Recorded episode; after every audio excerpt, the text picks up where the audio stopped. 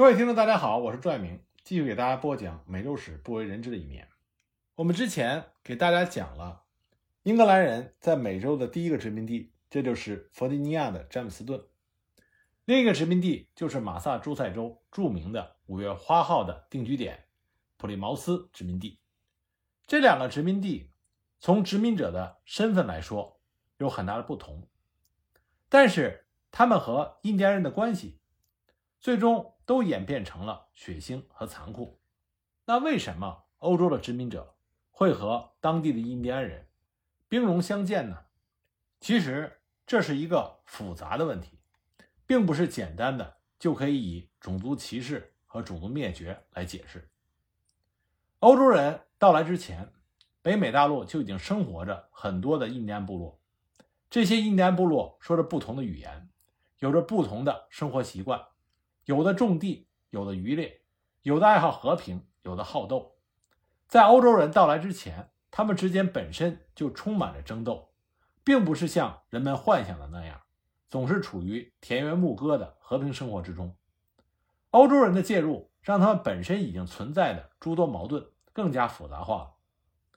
欧洲人冒着生命危险，远涉重洋，来到蛮荒的美北新大陆，不外乎就是为着土地或者信仰。各殖民当局许诺，愿意来北美开荒种地的。都给予土地，靠着这个办法来吸引欧洲的穷人来蛮荒的北美大陆上搏一把。对那个时代的旧大陆的人来说，拥有土地就意味着拥有财富，所以欧洲人纷纷来到新大陆，开荒种地，精耕细作，用篱笆把自己的土地围起来，防止野兽和人的侵入。这种举动让土著的印第安人十分的不解，他们问：“你们这是在干什么？”因为在印第安人看来，土地就像空气和云彩一样，你能拥有云彩吗？印第安人这种看待土地的想法，你可以浪漫地说，他们只向大自然索取必须的。不过现实是，北美土著印第安人既没有金属工具，也没有大型的牲畜，实在是没有办法向大自然索取更多。你如果用木棍和石头，是不能够伐倒大树、清理森林、获得良田的。欧洲定居者一开始来到北美的时候，都希望跟原住民和平相处，特别是马萨诸塞州来到新英格兰的这些清教徒，因为土著人很多，欧洲人很少，印第安人还热心地帮助了欧洲的定居者，学习在这块大陆上种地的技术，帮他们度过了最初的艰难岁月。但是随着时间的推移，来的欧洲人越来越多，占据的土地也越来越多。还要求印第安人不要侵犯他们的土地，这样矛盾就产生了。所以说，土地的矛盾是欧洲殖民者与印第安人矛盾的物质基础。其实，在最刚开始，很多印第安部落的成员和殖民地的殖民者关系是非常好的，而且印第安人很单纯，他们如果和一个殖民地好的话，他们就会去拜访那里的居民，或者成为殖民地的座上宾。以宾夕法尼亚为例。他们的议会就有几间公寓，就是为了印第安酋长拜访而准备的。在弗吉尼亚招待过往此地的印第安这种传统，一直保持到了这一风气盛行的最后时光。美国的开国元勋们都曾经或多或少地回忆起印第安人和殖民地的交往。托马斯·杰斐逊回忆，印第安人经常来访威廉斯堡，而且来访者为数不少。他曾经抽出许多的时间。来陪伴这些客人，这些人其中就包括了伟大的切诺基勇士和辩论家欧塔西提。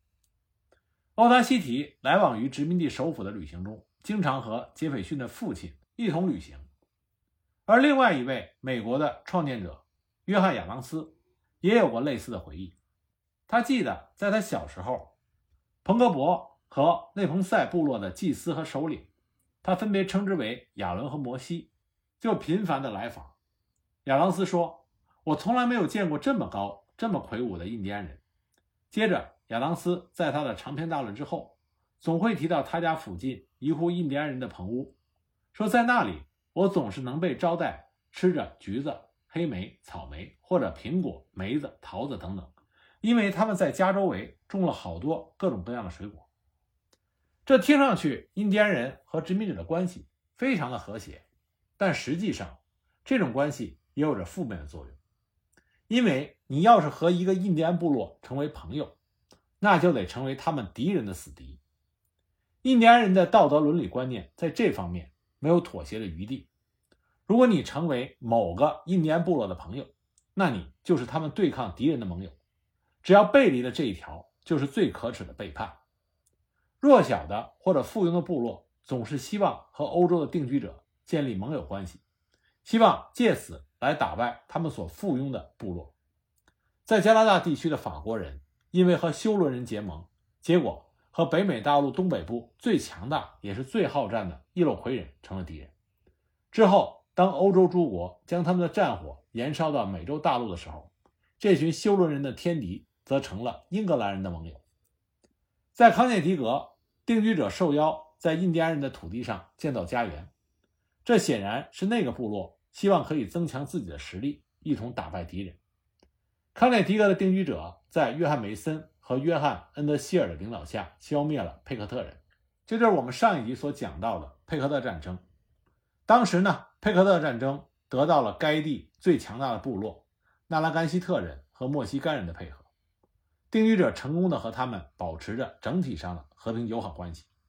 那么，另一个影响殖民者和印第安人关系的重要因素，这就是宗教，尤其是马萨诸塞湾的殖民地，这些清教徒来到美洲大陆，就是因为坚持他们的信仰。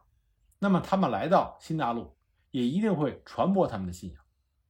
当时，马萨诸塞湾的殖民地建立起来的时候，约翰·艾略特他把圣经。翻译成了印第安语言。那么，艾略特只是许多辛勤工作以改变印第安人命运，并使他们皈依基督宗教的传教士中比较有名的一个。哈佛大学特别建了一栋教授印第安学生的大楼。克莱布·切斯哈陶穆克是第一个在此获得学士学位的印第安人。而威廉玛丽学院于1693年在威廉斯堡建立的时候，其中就有一个印第安学院。当然，达特茅斯大学里也有。达特茅斯的印第安学院培养出了一位杰出的印第安牧师和学者沙逊奥康。但是，所有的努力最后都付之东流。白人对于印第安人的看法过于狭隘，他们想尽办法要把印第安人转化为白人新教徒。但是对于这个计划，印第安人十分的抵触，而且印第安人并不是一个整体。这一事实也让这个问题变得更加的复杂。不同部落的印第安人语言、风俗和习惯各有不同，而且他们都具有部落意识。他们没有，也不能完全脱离所属的部落而存在。白人的行为方式和文化对于这些所谓的印第安人来说，犹如天方夜谭，而他们的行为方式在白人看来也是如此。无论何种情况，尽管双方的开明之士都会竭力的避免白人定居者和印第安人之间。总是时不时要进入痛苦的战争状态。除了早年岁月，战争无一例外是不利于印第安人的，因为战争给了白人机会，可以获取印第安人的土地，然后签署一份不能轻易打破的，但确保其既得利益的合约。在白人和印第安人的所有接触中，都有一种有趣的两面性和模糊性。对于信奉新教伦理的人来说，印第安人的生活有许多吸引人的地方。白人社会是围绕契约关系的理念和人们按照规矩办事而构建起来的，而宗教改革使得信徒们成为一个个的个体，于是，在仍然具有部落意识的民族面前，他们就成为了一群孤立无援的外来者。不仅如此，白人定居者有着心理包袱，其中最根本的就是他们一直绷着一根弦儿，永远只做合乎他人预期的行为举止，而印第安人自由中确实带着些散漫的生活。美国的创建者之一本杰明·富兰克林，他观察过印第安的生活，看到他们欲望不多，且都发自自然，也很容易满足。这使得他想提出全新的人类发展理论。他认为，既然人类在自然世界中能过得如此满足，为什么文明会兴起？文明一定是生活条件稀缺造成的。诞生文明的地方，那里的人是被从可以简单生活的土地上赶出来的。所以，他们必须建立起复杂多样的经济和社会生活。富兰克林在给友人的信中写道：“他们指的是印第安人，并不缺乏对自然的认识，他们看上去一点也没兴趣为了我们改变生活方式，或者学习我们的艺术。甚至一个印第安小孩在白人中间被抚养长大，我们教他我们的语言，让他适应我们的习惯。如果他去见家的家属，只要有一个印第安人和他说上一大通话，我们就完全没必要劝他回来了。甚至可以说，如果一个白人，无论是什么性别，在幼年被印第安人囚禁，并和他们生活了一起很长时间，当这个人回到白人社会的时候，很短的一段时间就会对我们的生活方式感到厌恶，而且只要一逮到良机，就会逃回丛林，从此也别再想着让他回来了。殖民者们在最初并没有从骨子里歧视土著的印第安人，相反，他们对于土著的印第安人和印第安人对殖民者一样。都充满了好奇的心理。威廉·佩恩把他和宾夕法尼亚的印第安人的初次会面描写的栩栩如生。他对印第安人的外貌和风俗观察的细致入微。他写道：“他们这些人个子大多高高的，腰背很直，体格健美且比例均匀。他们的步伐坚定而灵巧，走路时大多是高昂着头。”除了肤色黝黑，他们的着装打扮就像英格兰的吉普赛人。他们用去除杂质的熊脂油，把身子涂得油亮亮，不采取任何遮阳或者避雨避寒的措施，所以他们的皮肤才会这么黑。他们长了一对小小的黑眼睛，乍一看还真有点像犹太人。印度人和黑人中常见的黑嘴唇和塌鼻梁，在他们这里不多见。无论是男性还是女性，我都看到过和你们大海那边的人一样清秀的欧式脸庞。他们的语言很高贵，使用范围很窄，但就像希伯来语一样，一个词顶三个词的意思。我不得不说，我真的不知道哪种欧洲语言比他们的语言的单音重音和强调更甜美、更有气势。举些例子，比如 Octoroken。Runcross、Ozicton，这些都是地名，读起来气势磅礴。印第安人的孩子出生以后，他们会被冲洗一番，然后扔进冷水里，用以磨练。然后他们把婴儿用破布包起来，放在一片比婴儿的长略微大一些的平整薄板上，然后在上面快速地把婴儿包裹进襁褓里。因此，印第安人的后脑勺都是平的。完成了这些，印第安人就能把婴儿背在身上带着走了。一旦年轻的妇女到了适婚的年龄，他们都会在头上盖些东西，就好像是种征婚广告。但是因为这样，他们的脸庞就很难瞧得见，除非他们乐意给你看。妇女的话，结婚年龄大约在十三四岁；男人的话，大约在十七八岁。